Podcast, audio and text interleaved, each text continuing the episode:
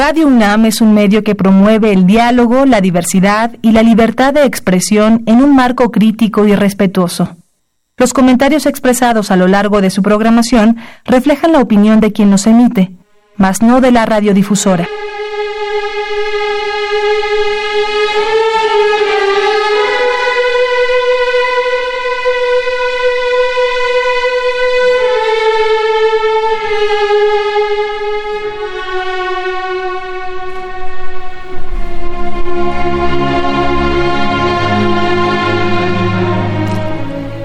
Animales voy a hablar esta vez, recurso eficaz para exponer vicios y virtudes de los seres humanos. Desde Esopo y Fedro en la antigüedad hasta Iriarte, Samaniego, La Fontaine y tantísimos más de Europa y el resto del mundo que dieron acciones, voy a dar voz y retazos filosóficos a los amantes del bosque. La Fontaine y el lobo, pongamos por ejemplo, que en busca de alimento se acerca a la mansión que guarda un perro doméstico con el que se topa en el portón de la entrada. Voy a decirlo de memoria, no me acuerdo ni siquiera el título, pero es de La Fontaine. Un perro que guarda una mansión. Un lobo hambriento, hambriento, que diría también él con toda justicia, se pueden contar todos mis huesos. Se acerca a la mansión aquella al frente de la cual está el perro en el portón. Hola, primo, le dice el perro, y el otro, ¿qué pasó? Ay, qué mal vienes, mira nomás, flaco, eh, fané y y encanijado. Dice el otro, pues es que tengo tres días sin tragar, imagínate. Oye, ¿por qué no te vienes? Aquí hay cirlón, aquí hay libro, pero libro de carne, la única que entienden los mediocres. Y aguayón, ah, son sobras, pero sustanciosas, llenas de, de manteca. ¿Por qué no te quedas? Bueno, pero ¿cuál es la obligación? Nada, ladrar ladrar a los intrusos. Por ejemplo, mira, eh, te quedas, tragas tres veces al día y tu única obligación es ladrarle a Anaya y a los, a los independientes. ¿Y tú? Ah, no, dice el perro, yo me centro en López Obrador. Ah, en López Obrador toda mi, toda mi sabiduría, toda mi potencia contra él. A ti te dejo a Naya y te dejo a los independientes con eso. Oye, está bien fácil, no, pues sí me quedo. Pero en eso el lobo se da cuenta de que el perro aquel tiene la huella de un de una correa en el pescuezo. Y eso, esa peladura, ah, pues es una correíta que me ponen los patrones. ¿En dónde están los patrones? En Washington la sucursal está en Los Pinos. Y te ponen esa correa en la noche para que no me escape. Y cuando ellos quieren, me sujetan con esa correa. No es nada, mira, sí, queda la peladura. Pero comiendo bien, se aguanta uno. Entonces no tienes toda tu libertad. Y dice el perro, ¿cuál libertad? Aquí no hay libertad entre nosotros, los perracos. No, no tenemos libertad. Nada más ladrar, eso sí, sabemos y muy bien. Ah, no, dice el lobo, no voy a cambiar mi libertad por tres pedazos de carne, no. Y brinca y se va de nueva cuenta, en, con unos cuantos brincos, se interna en el bosque. Hambriento, pero libre no con la panza llena y la huella de la correa en el pescuezo. Entonces, así recreo algunas de las fábulas, en este caso la de La Fontaine, y tantas más en mis artículos del, del periódico. Entonces, aquí voy a hablar de fábulas de animales. La siguiente no es mía, sino de un eh, legislador canadiense que van ustedes a escuchar. Es muy ilustrativa, pero antes, por favor, compañera Isabel Macías, las señas telefónicas. Sí, maestro, pues los invitamos a que llamen, a que participen. Aquí le damos lectura a sus mensajes y ya están los compañeros auxiliándonos en los teléfonos a Daniel Cruz y a Carlos Valencia. Y estos son los números telefónicos 55 36 89 89 área metropolitana. La sin costo, resto de la República 01 850 52 688.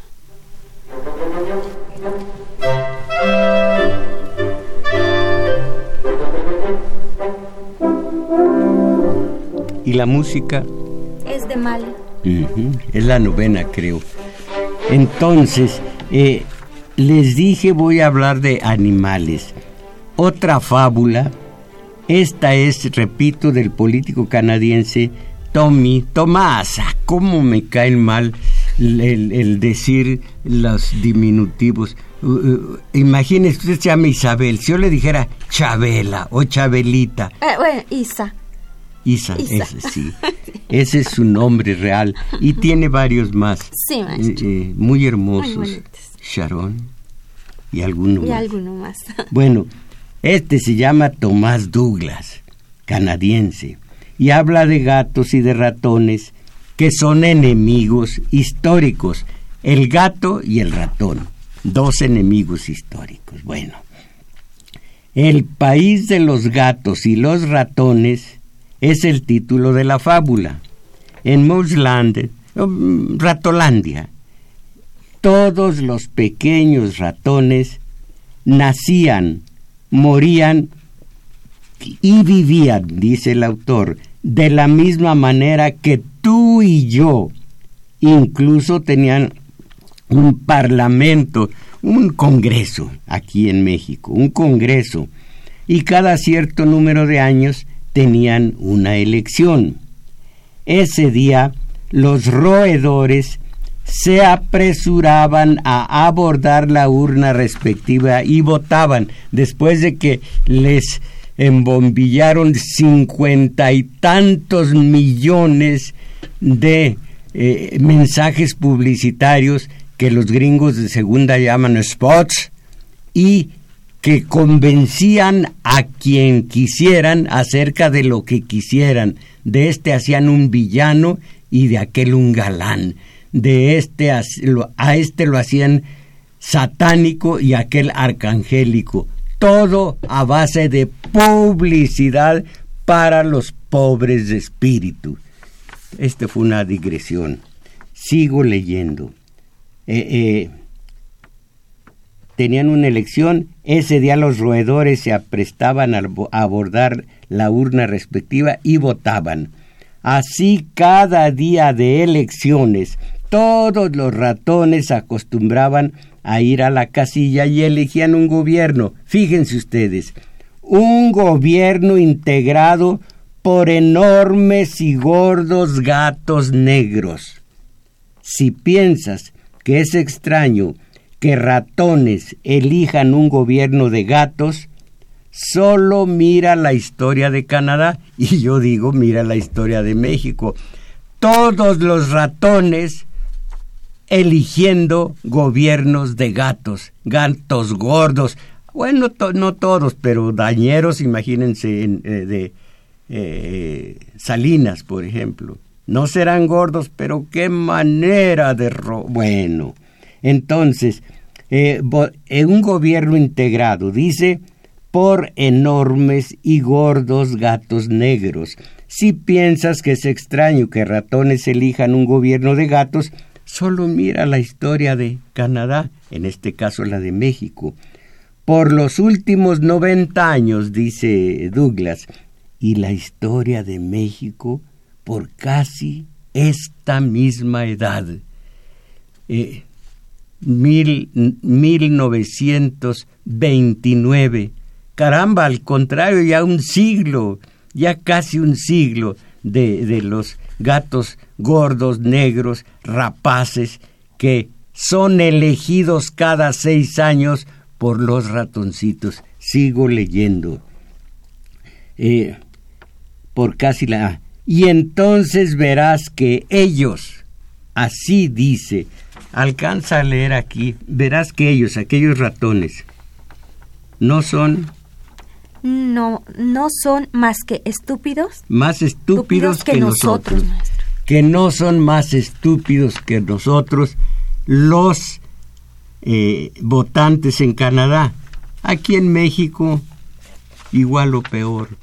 A votar por gordos, negros, rapaces, gatos negros. Pero si somos ratoncitos, pues sí, pero ya estamos mediatizados, ya nuestro cerebro está tornado, ya se volvió, lo volvieron una especie de queso fundido a base de 50 millones 53, otros dicen 53 y medio, otros 59 millones de, allá voy, spots.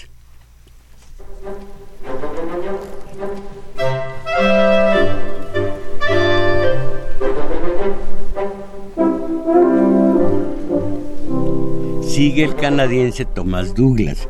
No estoy diciendo nada en contra de los gatos. Ellos eran buenas bestias ellos conducían su gobierno con dignidad y creaban buenas leyes, leyes buenas para gatos. Pero esas leyes buenas para los gatos no eran muy buenas para los ratones. Una de las leyes decía que la entrada a la ratonera tenía que ser lo suficientemente grande para que un gato pudiera meter su pata en ella. Otra ley decía que los ratones solo podían moverse a ciertas velocidades para que el gato pudiera obtener su desayuno sin mucho esfuerzo físico. Pienso en el PRI.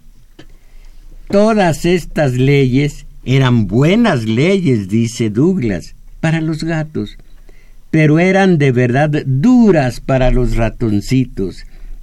Y cuando los orejones no pudieron soportar más, decidieron, esto es muy importante, aparte de hacer marchas y de exigir, que es seguir delegando, delegando, delegando, ahora exijo a esos. Escuché, ahora que venía manejando el día de ayer a nuestro taller de teoría política, a un señor que se llama Jesús, no sé más. Jesús le decían, decía él al leer, eh, Jesús, así le llamaban los de los mensajes.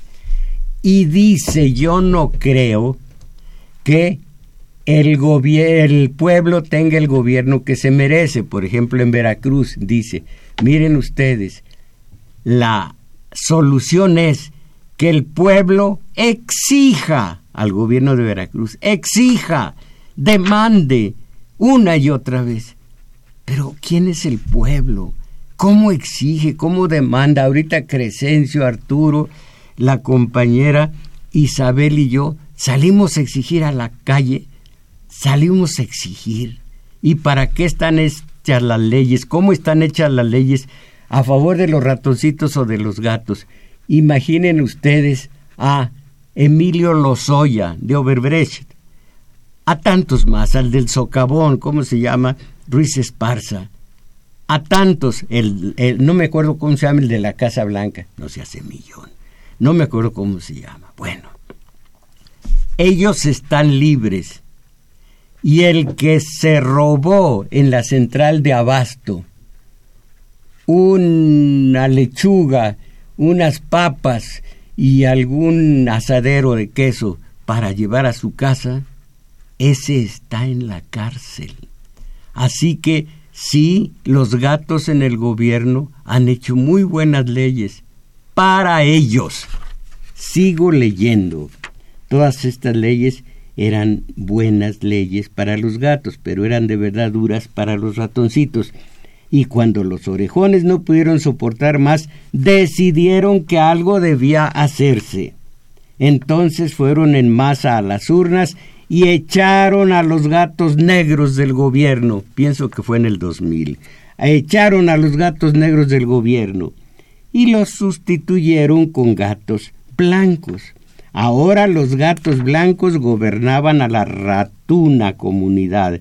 Ellos ya en su gobierno decretaron los gatos blancos.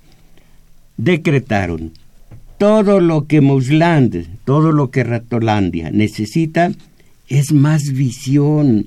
El problema de Ratolandia son las entradas redondas a las ratoneras.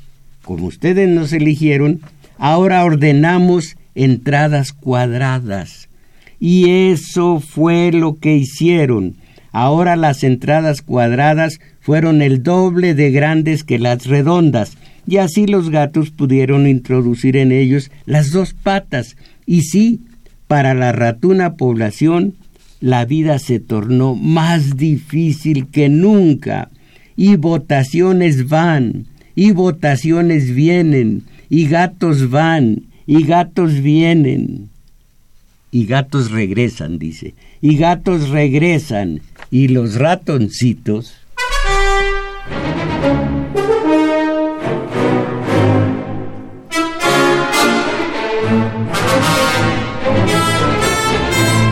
Y así fue, ya cuando los votantes no pudieron más, a votar en contra de los gatos blancos y pusieron gatos amarillos, para luego regresar a los negros y de ahí otra vez a los tricolores. Ah, caray, esto no dice tricolores. Incluso trataron con gatos mitad blancos, mitad negros y le llamaron coalición desesperados, establecieron un gobierno de gatos barcinos y cayeron en el horror de gatos tricolores, esto lo estoy diciendo yo, que hacían, oigan esto, que hacían sonido como ratones, pero que comían como gatos.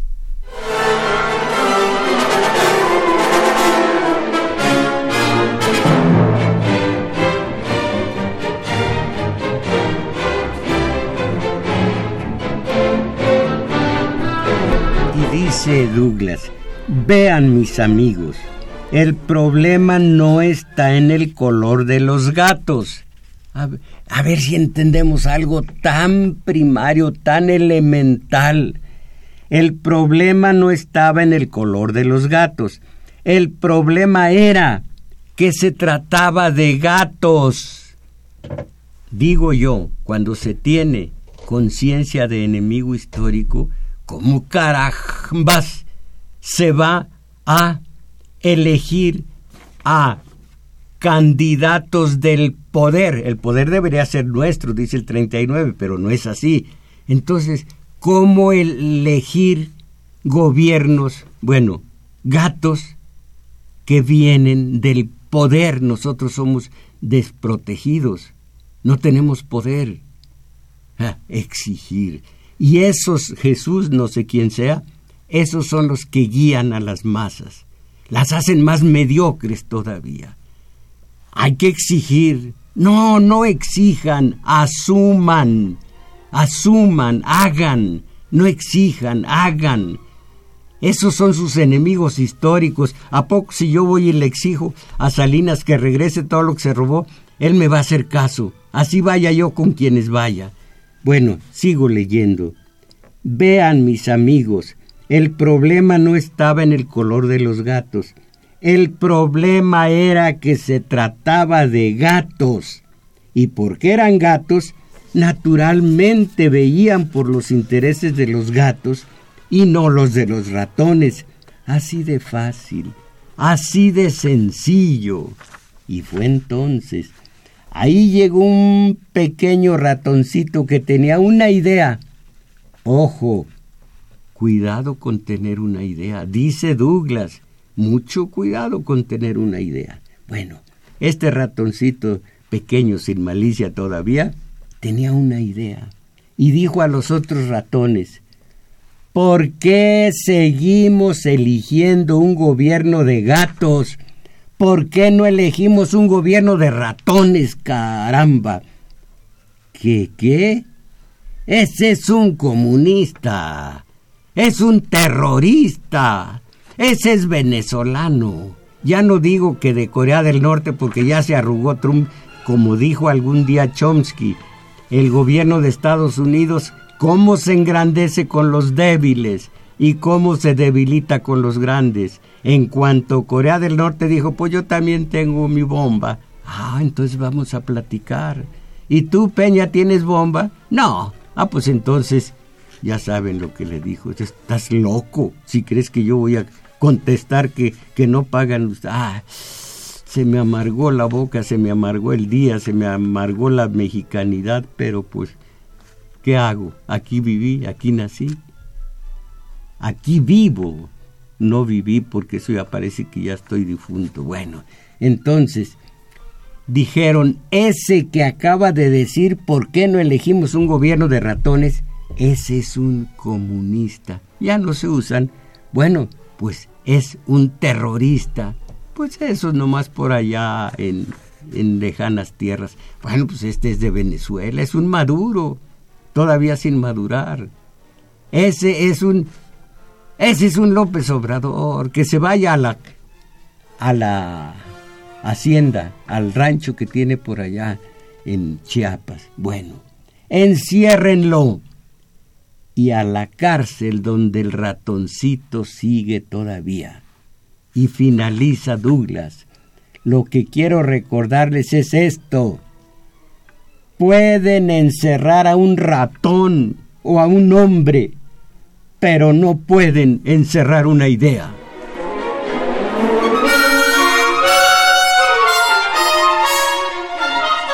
Ahí tienen ustedes el que exige o el que critica al gobierno, al Estado en general, ese está delegando.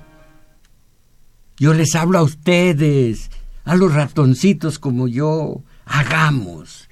Bueno, una segunda fábula que yo no supe cómo llegó a mi computadora, pero ahora sí sé que la, la envió un, no sé si logró no ser un candidato independiente para suplir a Peña en Los Pinos. Este hombre de derecha eh, hablaba muy mal de todo lo que tuviera algún tufillo de izquierda. Ahora se metió a tratar de ser candidato independiente y él fue, ahora lo sé, quien envió esta segunda fabulilla. El león falleció, triste desgracia, y van con la más pura democracia a nombrar nuevo rey? Los animales. Las propagandas hubo electorales, prometieron la mar los oradores, y aquí tenéis algunos electores. Aunque parezcales a ustedes bobo, las ovejas votaron por el lobo. Como son unos buenos corazones, por el gato votaron los rastones. A pesar de su fama de ladinas, por la zorra votaron las gallinas. La paloma inocente, inocente votó por la serpiente. Las moscas, nada hurañas, querían que reinaran las arañas. El sapo ansía y la rana sueña con el feliz reinar de la cigüeña. Con un gusano yo me topo que va a votar que, perdón, con un gusano yo me topo que va a votar. No, no, no. Bueno, lo voy a corregir. Con un gusano yo me topo que va a votar y se encamina. No, que a votar se encamina por el topo. Ahora sí que a votar se encamina por el topo.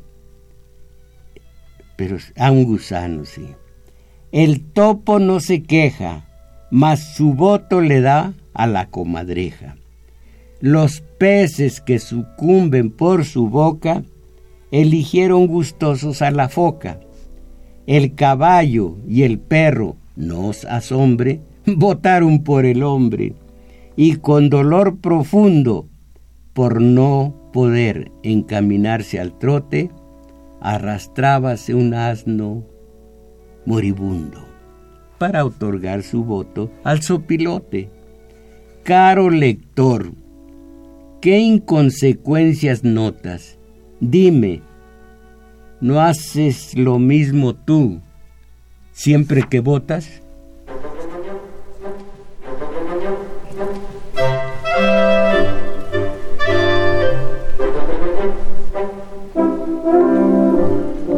Una última fabulilla que es eh, del, del reino de la picaresca, la picaresca política. Bueno, es de un francés y está traducido al español y no mal traducido. Son versos. Dice así, cuando al zorro, que pasa por muy serio, le encargaron formar el ministerio, naturalmente se sintió muy ancho, pero queriendo aparentar modestia, convocó una por una a cada bestia. Tan solo se negó a llamar al Sancho, pues dijo el muy ladino, no, no es el Sancho, perdón, tan solo se negó a llamar al Chancho, pues dijo el muy ladino, no conviene llamarlo, es muy cochino. El perro que se hallaba ahí presente le dijo, haces muy bien, no es conveniente. A más de sucio, desalado y terco, tiene otro inconveniente todavía, que si llamamos al gobierno al puerco, va a estar siempre con él la mayoría.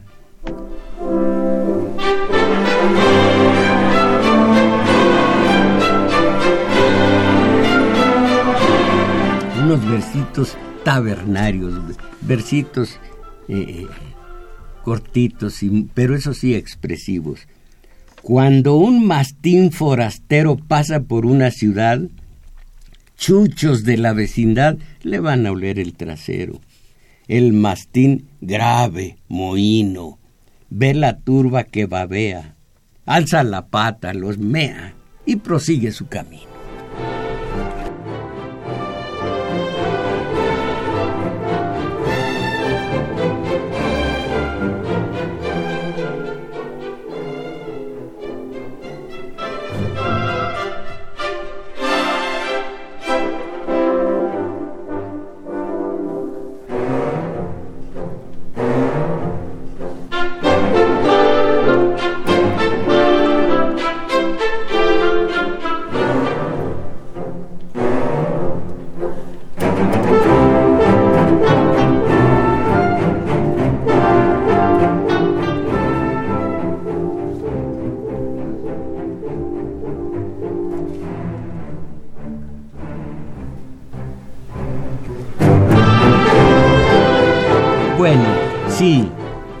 Alguien pide comentario que no es, eh, perdón, eh, eh, números telefónicos que no los escuchó la primera vez. Sí, profesor.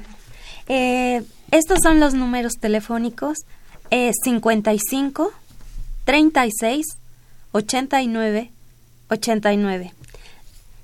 La A sin costo 01 800 50 52 6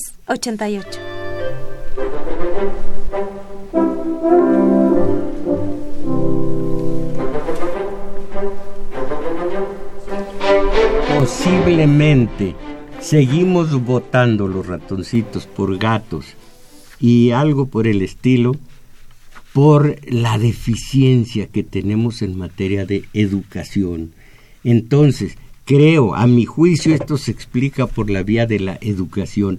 Tenemos una educación pésima y aquí el poder se encarga de que siga siendo pésima para que no pensemos, para que sigamos aplastados, sigamos en la mediocridad, sigamos pendientes de la televisión y de la televisión del fútbol y ahora cómo se nota que este país está en el complejo de inferioridad.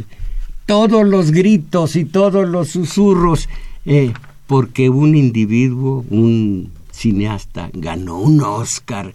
Eh, en Excelsior apareció un título esplendoroso entre signos de admiración. del Toro cubrió a México de gloria.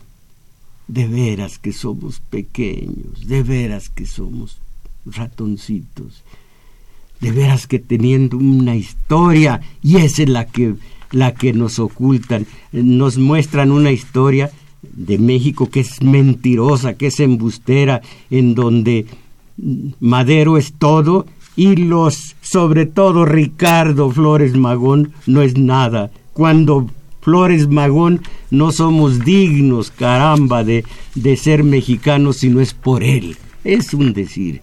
Entonces, eh, la educación. Voy aquí a, a presentar ante ustedes un detallito de lo que es la educación en México. Aquí van unos indicios, miren. Horas efectivas dedicadas a la educación, 1195 en Corea. En México, 562 horas. En Corea, 1195. En México, 562. Al ritmo que avanza en materia de calidad educativa para alcanzar el nivel promedio de los demás países de la OCDE Organización para la Cooperación y el Desarrollo Económico, nuestro país, dicen los expertos, va a tardar para estar al nivel de la OCDE, en la que nos metió Salinas, por cierto, va a tardar alrededor de 50 años. A lo mejor para entonces ya me volví achacoso y ya no puedo venir con la flamante eh, vida eh, eh, total, global del día de hoy, de aquí a 50 años. Para igualar México al de Shanghái, nada más se necesitan 327 años. Por cuanto al nivel de lectura, malditos celulares, malaya los celulares, todos, todos, cuando digo todos es todos. En lugar del libro, el aborrecible celular, al subdesarrollo total, a estar viendo. Le dije yo a uno de los que trabajan conmigo en la mañana en pesas y, y, y ¿cómo se llaman? ¿Cómo se llaman? Mancuernas. Pero ¿qué ve usted en ese celular? ¿Qué ven en el celular? Casi nada. Mírelo, casi nada.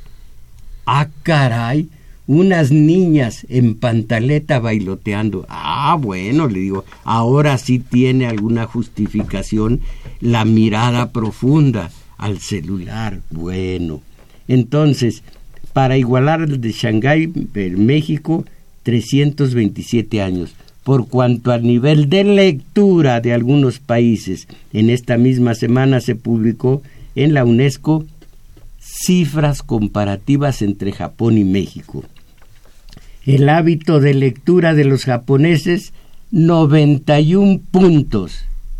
Fíjense ustedes, eh, eh, Arturo, eh, compañero Crescencio. Crescencio Suárez, oigan esto, para ver si entendemos por qué estamos como estamos y de ratoncitos votando por gatos. Y no nomás gatos, gatos rapaces. Bueno, el hábito de lectura de los japoneses es de 91 puntos. El de los mexicanos, dos puntos. Pero en cambio nosotros, ¿cuántas horas dedicamos al libro? Y cuántas entregamos de forma domesticada, servil, al aparato de televisión, telenovelas, bailes de niñas en pantaleta, el clásico pasecito a la red y los ahí les voy, ahí les voy, los reality shows que dicen los gringos de segunda, mis valedores, con semejante material radiactivo, alimentamos nuestro espíritu. Por eso los invito al taller de lectura. Cuando menos allí van a respirar oxígeno, van a, a entregarle un poco de, de alimento espiritual precisamente al espíritu, alimento bueno, sano, limpio. y no tanto alimento chatarra que les da la radio comercial, que les da la tele, que les dan los deportes todos y, y del toro y del toro y del toro. Válgame, me da vergüenza. Qué pequeñajos somos. Cuando tuvimos en la historia de México a los cascanes, a muchos heroicos que se enfrentaron a mi mitad de raíz, la española, la mitad de raíz indígena, por eso soy mestizo. Caramba. Pero sobre todo no hay por qué enorgullecerme de cascanes o de españoles, de las, de las acciones de uno, de uno mismo. Eh, dijo Vasconcelos, por mi raza hablará el espíritu, y yo digo, por mis hechos hablará mi espíritu. En fin, entonces, con semejante educación de dos contra 91 en Japón, lograremos el difícil ejercicio de pensar, que es uno de los más arduos, pensar y llegar a la humildad de decir, yo maestro, los maestros de la coordinadora, los maestros de la CEP en, general, del, ¿cómo se llama?, del sindicato, que digan, vamos a seguir cada 15 de mayo con marchas, con exigir, exigir y marchar, marchar y exigir. que somos? Somos eh, eh, perfectos, no tenemos fallas. Esta estrategia, esta táctica, es la natural, es la única, es la perfecta. Vamos con humildad a decir, no, no somos perfectos. Vamos a hacer un ejercicio de autocrítica. ¿Qué dice la historia? Pues la historia dice que tus machas, plantones eh, eh, y sacadas a veces de sangre de las venas, como dice el bolero asqueroso, a lo mejor no sirven de nada, porque el enemigo histórico ya sintetizó el antídoto, que es ni los veo ni los oigo, y háganle como quieran. Ah, pues hay que cambiar. El hombre de ideales crea.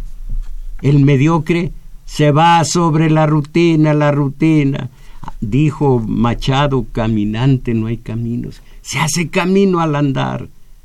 El mediocre no hace camino al andar, se eh, va caminando por donde el hombre de ideales abrió camino este no, no, a, la rutina. El hombre de ideales descubrió una veta de metal precioso. El rutinario, el chambista, va a explotarla. El otro ni siquiera se tibia en eso. Así de sencillo. El ejercicio de pensar, miren, es tan difícil que todavía los maestros el 15 de mayo van a hacer su marcha. Mucho van a ganar, dice la historia. La historia dice lo que se gana haciendo marchas. Hay que ir a la acción verdadera donde el enemigo histórico no tenga todavía, no sintetice todavía el antídoto. Lo va a sintetizar. Entonces viene otra forma de, de táctica. Es un juego de ajedrez eterno. Así es, así es la vida, así es la confrontación. Pero no lo entendemos.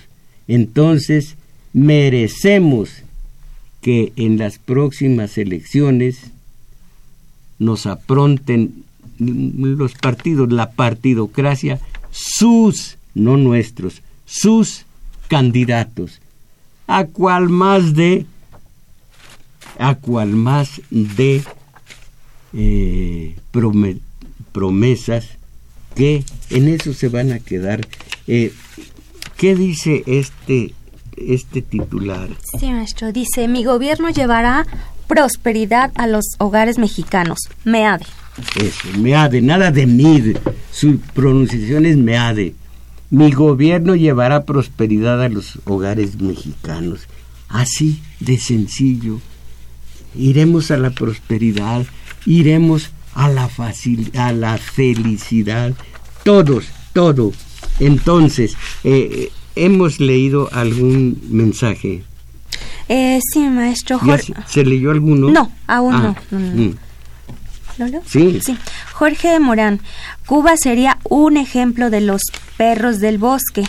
que no les gusta vivir con Correa desde Washington. Sí, eh, eh, acuérdense, son lobos, es lo de menos, pero no, el, el que se va al bosque no es perro, es un lobo. Eh, Alfredo Encino, estas fábulas son muy didácticas. Hoy forma, ah, hay forma de que se retransmita el programa aquí en Radio UNAM. No creo, no creo, lástima. hay este otro de mm, Tuxtla Gutiérrez, Humberto Salazar. Eh, ¿Qué tal, valedor? Gusto en saludarlo, maestro. Es la primera ocasión que lo escucho y espero que se me haga costumbre. Mm, este no ¿no? Ah, bueno, dice, ingeniero Roberto Ávila Gómez. Con respecto a lo que comenta, le ha puesto 100 a 10 que este pueblo que siempre anda gritando que muera el gobierno, abajo el gobierno, muera Salinas, etcétera, pero sigue votando por el mismo. Estuve en una casilla en las pasadas elecciones y ganó limpio el PRI. Usted lleva 15 años con la misma propuesta, pero no hay reacción de la población de que eh, de que de esta salga algo diferente. No, yo no digo que salga de de la población sí, de las elecciones no. Las elecciones van a ser lo mismo. La población alguna vez, alguna vez va a entender esta noticia, por ejemplo, eh, en donde se involucra a MEADE. Oiga esta noticia, óiganla, pero, pero no nos hace mella.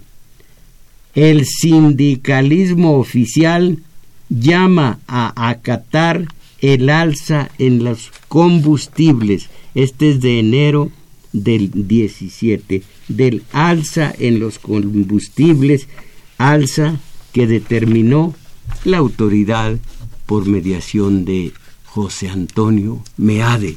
Eh, una última una última nota, esta es de ayer, anteayer, ustedes ya la conocen, la puedo decir hasta de memoria porque no tiene mayor dificultad.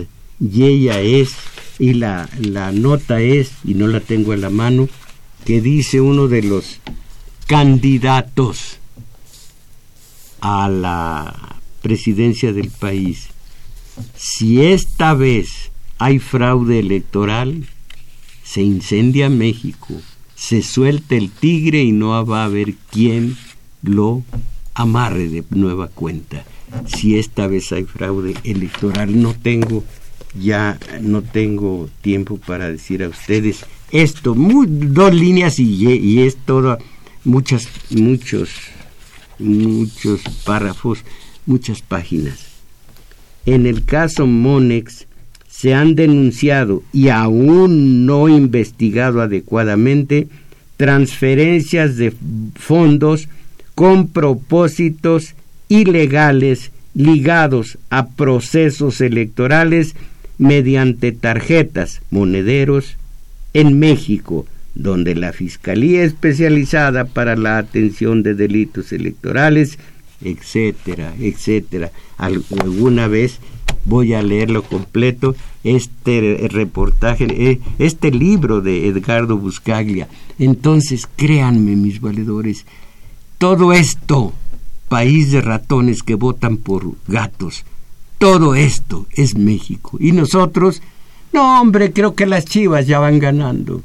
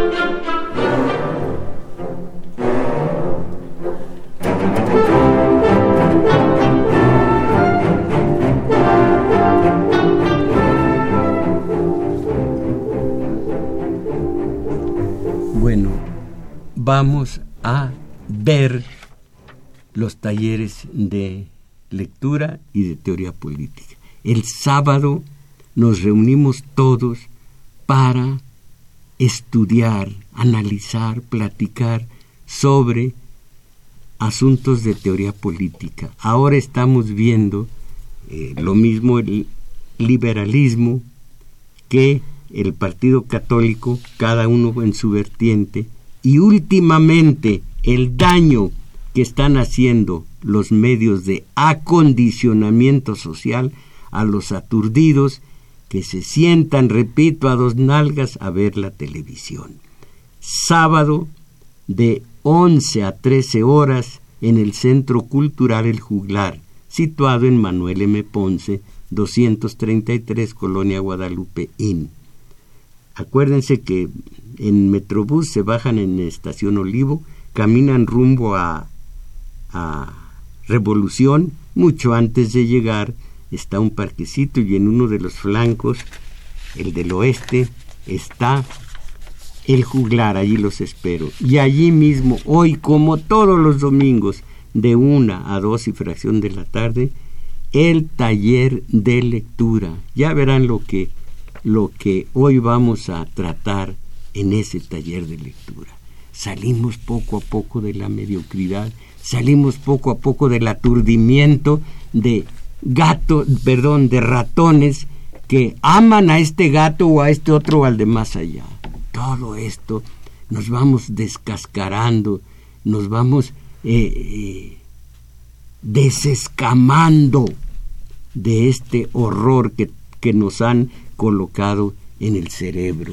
Y ahora, los mensajes de ustedes, no sé por qué haya tal coincidencia en en la Gustavo Madero y en Iztacalco, Luis de la Vega por una parte y Santos Vandala por otra piden repetir la fábula de Pancho Papadas.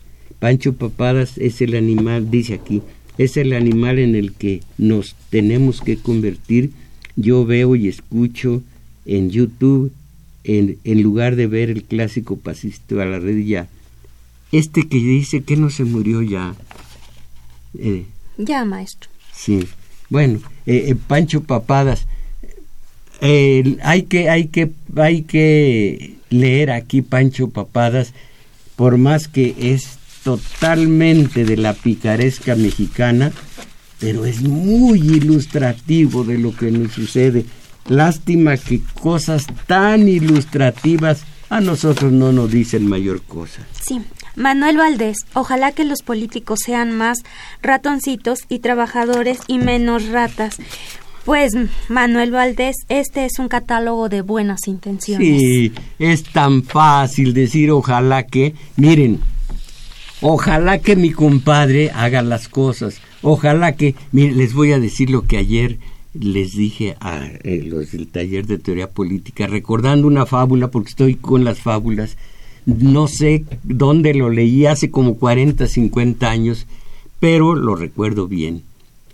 Se acercaba el tiempo de aguas y un pájaro le dijo a sus familiares, váyanse a hacer el nido, ya saben dónde, ya se vienen las aguas y nos pueden agarrar las tormentas desprotegidos. ¡Eh! Allá vamos. Pasaron ocho o diez días y fue a ver el, el nido el pájaro este, no había ni rastro de nido. Hijos, le dice a su hijo mayor, vete rápido y hace ese nido que ya se vienen las tormentas. Sí, apá. Pasan seis, ocho días, voy a ver el nido. Nada. Se impacienta y le dice a la propia esposa, vete rápido y haz el nido, tú sabes el peligro que nos vayan a, a, agarrar las tormentas desprotegidos sin donde guarecernos. Corre y haz el nido. Sí, viejo, cómo no, sí, chapis, sí, gordis, ahorita hago el nido. Y se va volando a hacer el nido. Pasan tres días, a ver cómo quedó. Mi vieja es muy buena, mi vieja me obedece. Va la rama desnuda, no hay nido ninguno y ya empieza a tronar por el oriente la primera tormenta. Rápidamente se va a traer marañitas que decimos barañitas en el pueblo y se pone y se pone y hace un espléndido nido y ya tiene dónde protegerse de las tormentas hasta que asume mientras estuvo delegando y delegando y delegando y exigiendo a los parientes y exigiendo al hijo y exigiendo a la gordis, no hubo nido.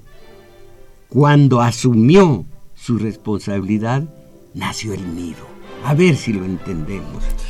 Sí, eh, señora Valencia, ¿qué opina, bueno, qué opina de la pasarela de, de pederastas que están pasando en la televisión? A ver, ¿cómo se llama esta persona? porque me está trampeando. A ver. No, maestro, es que señora, Valencia, ¿quién será? ¿Quién será?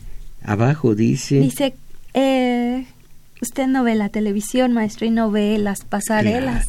Y, ¿cómo? E, este, o es una provocación o es una inocentada. ¿Y quiénes son los pederastas? Es, miren, ven ustedes, esas son nuestras armas. Nuestras armas son desahogarnos, desahogarnos sin tener pruebas, sin ofrecer pruebas, nada más decir, eh, eh, ah, miren, yo caí en esa situación. Conozco la casa de Raúl Ramírez. Me llevaron una vez cuando yo eh, colaboraba en un programa de la mañana, me llevaron a ver la casita de Raúl Ramírez. Estuve leyendo desde antes, eh, fui viendo día con día cómo iba evolucionando ese asunto de Raúl Ramírez con sus documentos falsos, su dinero en Suiza y demás. De, Raúl, de Salinas leí lo que lo acusó eh, de la Madrid se robó media cuenta secreta. Después lo hicieron recular a de la Madrid. Ay, perdónenme, ya no me funciona bien el cerebro. Y lo dijo con una precisión y con una coherencia y con una lógica en un desplegado de prensa. Háganme favor de excusarme de lo que dije antes, porque, ah, cómo me falla el cerebro, con una lógica Así nos fallar el cerebro a todos. No era el cerebro, sino el, el, el, el, el ya pues, ya le entendemos el qué. El enjundia, enjundia es femenino. El temple, el... Bueno, entonces, eh, me consta que la casita de Raúl Salinas no es precisamente de interés social. Y si entré allí, fue como colaborador de un programa de radio y todo lo demás. Entonces, a lo mejor, que qué pederastas, y, les digo rapaces porque sé a qué atenerme, pero de lo demás, sí, ya, ni uno más, uno, anda, déme este, y eh, así por ser el último de los que me traen. Puede repetir autores, eh, María Concepción y rápido, Marcela Couturier, Couturier. Es, en un programa de Radio Éxtasis se comentó lo siguiente, solo hay dos opciones en estas elecciones. Un posible dictador, el estiércol, estiércol, este último se puede limpiar o corregir, pero el dictador no. En otro canal muchos jóvenes del toro, Micaela, perdón, Micaela eh, Couturier, ¿por qué está usted? Eh, usted es la culpable de todos mis desdichos. ¿Por qué ve esto y por qué oye esto? Evítelos. Eh, confíe solo en sus aliados y sus aliados son yo, yo y yo tú, tú y tú. Bueno, pues fue todo y debo callarme. Agradecemos su valimiento a Crescencio Suárez en los controles, Arturo eh, Flores en metadatos, Juan Carlos Osorno en continuidad y en los teléfonos nos auxiliaron Daniel Cruz, Carlos Valencia, que también grabó este video que ustedes pueden ver en la semana. Y hoy, como cada domingo, ustedes están invitados al taller de lectura, una de la tarde, el maestro Mojarro e Isabel Macías, ahí los estaremos esperando. Mis valedores. Esta es la ocasión, mírenlo en derredor, miren en torno de ustedes. A salir de la mediocridad. Ánimo,